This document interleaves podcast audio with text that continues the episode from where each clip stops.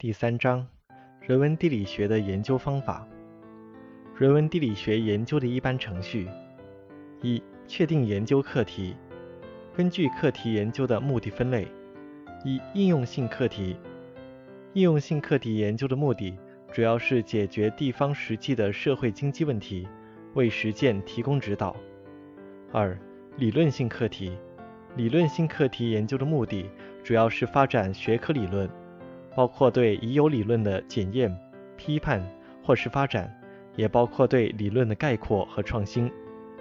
三、综合性课题。综合性课题指理论与应用相结合的课题。根据课题的来源分类，可分为三类：国家计划科研项目、个人自拟选题、应用性协作项目。根据课题研究内容的侧重点不同分类。一、描述性研究。描述性研究是科研工作的基础，具体描述所研究对象是怎么样的。二、解释性研究。解释性研究要回答为什么这样。三、预测性研究。预测性研究的主要目标是对研究事物未来是怎么样的做出判断。四、对策性研究。对策性研究主要目标是寻求解决实际问题的具体方案。以应用为目的。第二步，制定研究计划。制定研究计划主要包括确定研究的目的、目标、所采用的研究方法与步骤、研究内容的框架等。个人论文型课题。个人进行的论文型课题，在计划方案中包括研究步骤、资料调查大纲、论文内容分析框架。二。申报研究课题、立项依据与研究内容。二、研究基础与工作条件，包括工作基础、工作条件。三、经费预算说明。第三步，收集整理资料，大量的阅读图书、期刊、科研信息、报告，进行大量的调查和咨询工作。二、辨别知识和材料的真伪，不能只收集一方面。或听信一面之词。三、及时对资料进行加工整理，保证资料的真实性、典型性、充足性和可比性。第四步，调查研究和实地考察。调查研究与实地考察是一种资料收集工作。调查研究主要有问卷调查、访问调查等。实地研究包括参与观察、直接观察和个案研究等方案。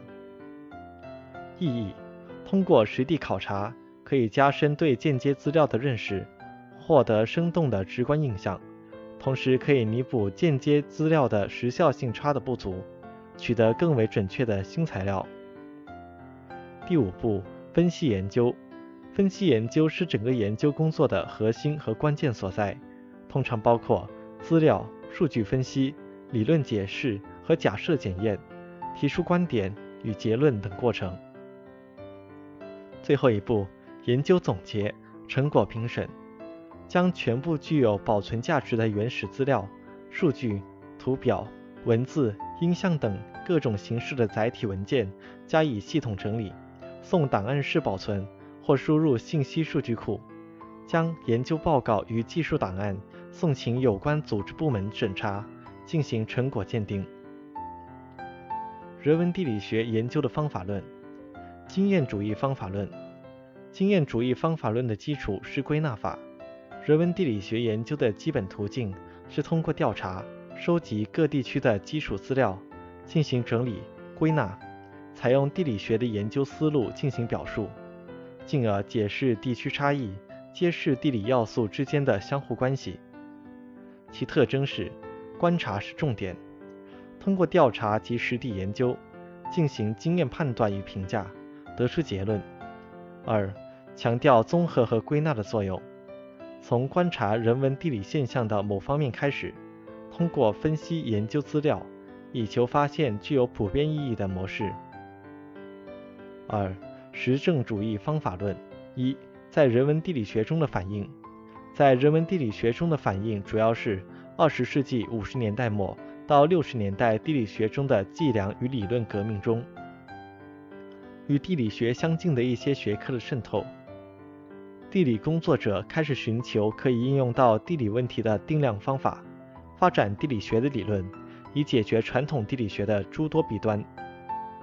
意义：发展了人文地理学的理论，实证主义方法论的引入，使地理学作为空间科学重建了研究内容和理论主体。二，在空间科学的理论框架内，更多的采用了演绎逻辑，从某些一般性规律出发，将其应用于特殊事件。三，加强了人文地理学的科学化，实证研究所采取的数量化技术，意味着空间分析的精确性，取代了传统人文地理学的模糊化推论。不足：一，经济决定论倾向；二。实证主义模型含有强烈的普遍性原理，在一个地方观察到的行为被设想为所有行为的规范。三、地理系统是开放的多变量系统，难以模拟实验，无法受控重演，因而演绎模型的建立具有相对性。实证主义认为，社会现象与自然现象之间具有内在一致性，它们都是一种物，遵循着同样的科学法则。应用实证主义方法目前只在区位理论、空间相互作用理论等方面表现出明显的效果，在文化地理与历史地理等方面则适用于人本主义方法。人本主义方法论概况：人本主义地理学研究内容大多涉及历史地理学、文化地理学、社会地理学等领域。加强了对人的研究，以人这个主体为出发点，突出的集中在人的行为方面的讨论。观点一，在历史地理学的领域，实证主义方法是行不通的。为了理解一个历史上特殊区域背景下的人文景观或事件，人文地理学家必须思考位于人类活动背后的动机。二，在文化地理学领域。重点是地方观念的研究及人与地点之间的联系。在人本主义地理学来看，人与其生活和经历的地点之间可以建立心理和情感联系。三，在人们的日常生活领域，研究主体的人和客体的环境之间相互作用，认为人的行为受制于主体的感知环境，而不是客观环境。为了解释人的行为。就要研究环境对于行为者的主观意义。三、评价人本主义哲学及其方法论对人文地理学的影响都是潜在和间接的，他们并没有向人文地理学提供一种直接的方法，只是从这两种哲学中引起对人的经验和人的主观性的重视这样的观点，作为武器来反对实证主义地理学那种忽视人的地位的观点。结构主义方法论，结构主义是根据诸多因素之间的关系，而不是根据事物与社会事实来解释现实的。结构主义思潮的兴起，反映了人文社会科学领域继自然科学的综合趋向之后出现的一种新综合趋向。结构主义方法论的基本原理：可观察的事物，只有当它用一个潜在的结构或秩序联系在一起时。才是有意义的。对人文地理学的影响是：一、从结构的整体性去认识事物；二、试图超越地理因素，探寻深层结构来解释地理现象。人文地理学的主要研究方法：人文地理学研究的调查研究方法：一、地理社会调查。地理现象的社会调查是指。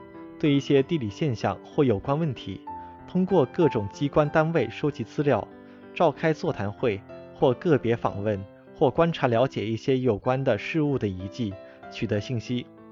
地理社会调查方法是获取区域人文地理信息的重要手段和方法。地理社会调查的目的与方案：目的，直接通过对人访问或收集查阅有关的历史文献，统计资料。以实现区域地理野外考察任务的完成。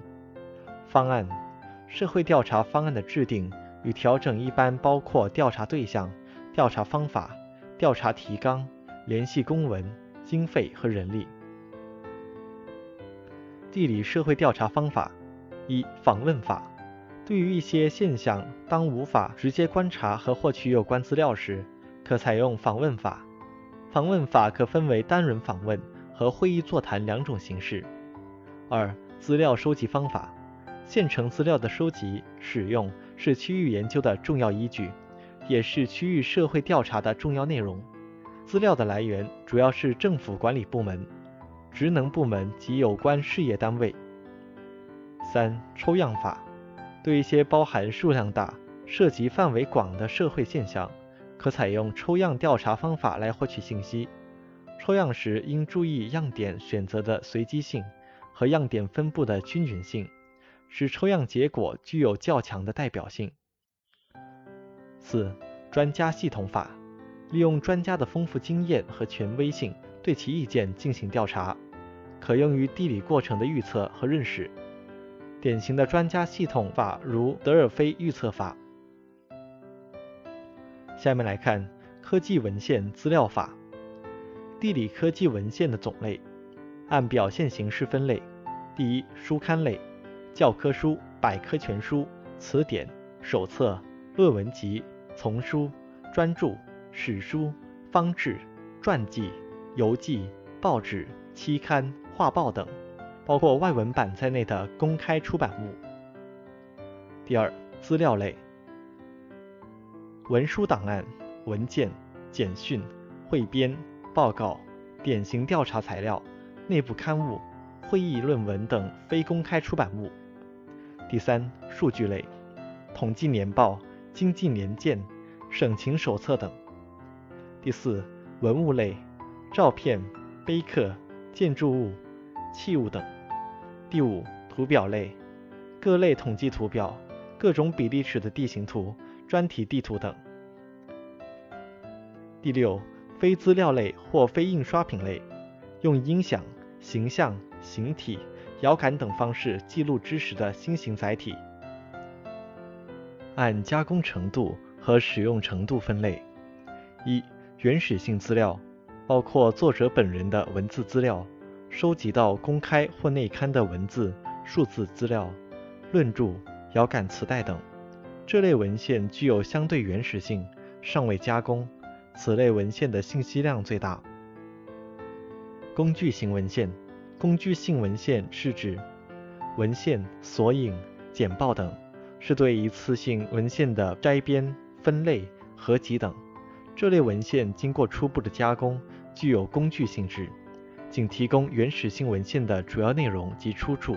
这类文件的信息量虽大，但由于经过加工，多少受到摘编人员的主观影响，对专门研究人员还不够，可以起引子的作用。三、再造性文献。再造性文献是指述评、综述、数据手册、位片等。这类文献主要是在原始性文献的基础上综合分析形成的。有区别，有鉴别，是一种文献的再造。因特网一与人文地理有关的虚拟地理图书馆；二相关综合性网上图书馆和论文数据库；三遥感图像和地图信息数据库。地理文献的收集与积累，地理文献的收集与积累要注意以下几个方面：一确定查阅范围。二、重视文后参考文献的目录。三、注意间接文献的收集。四、认真摘录，勤于动手。地理调查和信息获取的新技术和新方法。遥感 RS 技术与地理信息获取。遥感技术是指使用各种传感器，从不同高度的平台收集。记录来自地球表层各类地物的电磁波信息，再经过加工处理，获得地物的图像和数据信息，从而揭示地物特征的一种综合性技术。而全球定位系统 GPS 与地理信息获取，主要用于测量控制网的坐标定位、第五坐标的实测，给野外实测工作带来极大的方便。GPS 在自然资源开发评价中也发挥着极大的作用。地理信息系统 GIS 与地理空间信息资源开发利用。GIS 是指以地理空间数据库为基础，在计算机软硬件的支持下，采用地理模型分析法，适时提供多种空间和动态的地理信息，而建立起来的为地理研究和地理决策服务的计算机技术系统。分类根据用途及工作范围，可将地理信息系统分为以下三类：一、专题信息系统。为特定的专门目的的服务的地理信息系统，具有有限目标和专业特点。二、区域信息系统主要以区域综合研究和全面信息服务为目标，可以有不同规模，有国家级的、省或地区级的、市县级的，是为各不同级别行政区服务的区域信息系统，也可以按照自然分区或流域为单位的区域信息系统。三、工具系统主要是为了建立各类地理信息系统而研制的通用软件系统。功能：一、它能将分散的各种空间信息、属性信息收集起来，建立数据库。第二，通过 GIS 可以对地理空间数据进行快速查询、计算。第三，GIS 通过分类揭示事物的某些规律。第四。从空间位置的相互关系上进行综合分析。第五，促进数据资料的归一化和共享，为目标决策服务。人文地理学研究的区域地理方法：描述、比较和归纳。首先来看描述法，是对地表各种现象的分布进行记载和描述。比较法，比较法是指比较两个或两类事物的共同点和差异点。通过比较，能更好地认识事物的性质。比较分析法能够开阔出许多其他方法无法揭示出的道理，成为寻找新知识点生长点方面的有力工具。在总结人类文明发展、讨论科学概念时，比较方法得出的结论依据是最具有说服力的。比较分析法在近年来被广泛应用于自然科学和社会科学的研究领域中。通用性很强。归纳法，归纳法是指从事实到概念，从观察到总结，从局部到总体，即是根据全部事实确定规律性。重要性，人文地理学长期以来处以综合归纳为主要特征的科学发展阶段。归纳和推理是人文地理学最重要研究范式。是经济主义方法论的核心部分，也为实证主义、人本主义和结构主义方法论所接受。局限性一，归纳时由于不清楚全部连续的推理，在事实与假设之间就产生了逻辑上的缺陷，而推理是由观察走向判断的重要步骤。二，归纳的结论只适用于用以归纳的那些资料的范围。而不能扩充到这个范围以外的领域。三，在归纳过程中，经常掺杂有归纳者的主观因素。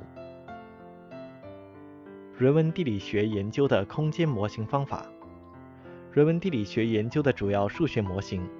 按照用途，人文地理学研究的数学模型有三个方面：一、统计分析模型，用于定量的揭示各种地理要素之间的相互关系。以及各种地理事物和地理现象所表现出来的地域分异规律。二、规划与管理模型，线性规划方法，用于工业、农业、商业、交通运输业及管理等诸多问题的研究。多目标规划方法，解决多个目标规划决策的问题。网络分析方法，从数学的角度来研究客观存在的。地理事物及其相互联系所构成的地理网络，将区域具体的人文地理事项抽象为图论研究中的图与网络。随机型决策方法与 AHP 决策分析方法，主要用于区域规划与管理中人的行为的决策研究。三是系统分析模型。控制论，用于地理过程、地理系统的调控研究。模糊数学方法，一种研究和处理模糊现象的新型数学方法，用于各种模糊地理现象、地理过程、地理决策和系统评价的研究。灰色系统方法，地理系统是一种典型的灰色系统，用于灰色地理系统的分析、建模、控制和决策研究。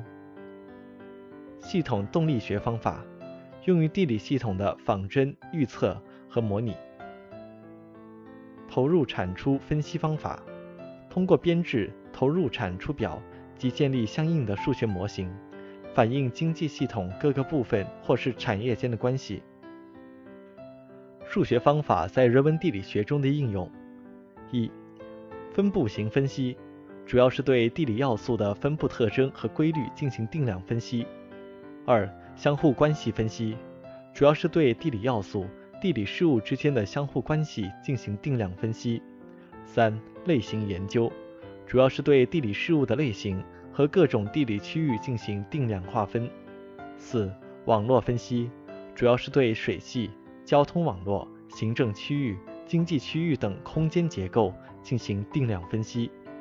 五、趋势面分析，运用适当的数学方法计算出一个空间曲面，并以这个空间曲面。去拟合地理要素分布的空间形态，展示其空间分布规律。六、空间相互作用分析，主要是定量的分析各种地理流在不同区域之间流动的方向与强度。七、系统仿真研究，主要是实现揭示系统的运行机制和规律的目的。八、过程模拟与预测研究，通过对地理过程的模拟与拟合。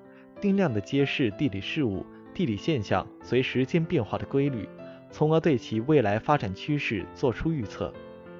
九、空间扩散研究，意在定量的揭示各种地理现象在地理空间上的扩散规律。十、空间行为研究，主要是对人类活动的空间行为决策进行定量的研究。十一、地理系统优化调控研究。研究人地相互作用的地理系统优化调控问题。人文地理学研究的社会学方法。人文地理学中现象学方法。概况：现象学是二十世纪一种重要的哲学思潮，胡塞尔是其创始人。人文地理学研究的社会学方法是通过直接的认识描述现象的研究方法。步骤：一。悬置一切理论和已有经验。二、通过介入观察、访问等手段，去获取行动者真实的意向性意识。三、依靠研究者的自由想象，变更第二步所得的内容，并按其某种要求进行分类。四、不停地对分类的结果与其他研究者现实研究的同类或相关课题进行比较，以便得以论证。五。将研究所得与原先悬置的内容对照分析，去伪存真，形成最终结论。意义：在地理学中运用现象学方法，常打破现象学的固有原则，但地理学者有意识地运用这一方法揭示真实世界图景的有效途径。现象学的方法的运用与实证方法的运用形成一种张力，可以修正实证主义方法狭窄的视野。时间地理学方法。时间地理学产生的背景是，二十世纪中后期，人文地理学的研究领域深入到社会的各个方面，出现了地理学向社会学渗透的趋势。二十世纪六十年代后期，由瑞典地理学家及区域科学家哈格斯特朗促导，并由他以核心的德隆学派发展，形成了时间地理学方法理论体系。时间地理学研究方法体系：一，在时空间坐标系上连续不断的表示和分析人文现象；二，时间与空间的结合，特别是强调时间秩序的调整；三，强调限制人的行为的制约条件，包括能力的制约、组合制约和权威制约；四，基于个人日常行为分析的方法论；五，强调为城市与区域规划服务的。应用性特色。人文地理学研究的社会生态方法。社会生态方法是一种把人类看作是社会生态系统的主体，把自然界看作是人类的环境，同时把人类看作是自然界的一部分，把人类社会看作是人类的环境的辩证方法。适用研究的领域，社会生态方法用于人文地理学研究有以下几个方面：一、将人文地理学空间看作重要资源；二、将竞争机制引入人文环境研究；三、使人文地理综合平衡研究定量化；四、发挥人文地理在生态经济研究方面的作用。人文地理学研究的系统分析方法。系统分析方法从系统的组成、结构、功能、界限、环境、状态和参量等出发，考虑系统诸多要素之间的相互关系，建立各种模型，做出系统整体功能优化的目标决策，然后提出各种调整方案或做出新的设计。系统分析方法评价：一、把系统分析的多目标优化模型。与层次模型有机结合起来，就可以做出综合而定量的决策，增强操纵性。系统分析法推动因果分析法的发展，为人文地理学研究的计量化和动态化开辟了新的前景。系统分析方法在区域规划中的应用，系统法常常由问题形成、系统分析、系统评价三个基本环节构成。系统问题的形成，即确定被研究系统的性质、边界，设定好价值系统，并将之综合。二、系统分析，系统分析是对系统要素的性质、功能、相互关系进行分析，对系统的各种不确定因素、系统的组织结构、状态和变化的可能，通过综合处理做出判断，并提出抉择方案。系统评价，系统评价是指对规划设计的方案作出综合评价。系统评价的注意事项是：一、把区域规划的对象及规划区域看成一个整体；二、规划区域的各个要素、各个部门、各个地块是相互联系的；第三，规划区域的面貌、状态是区域要素相互作用和受外界输入因素影响的结果。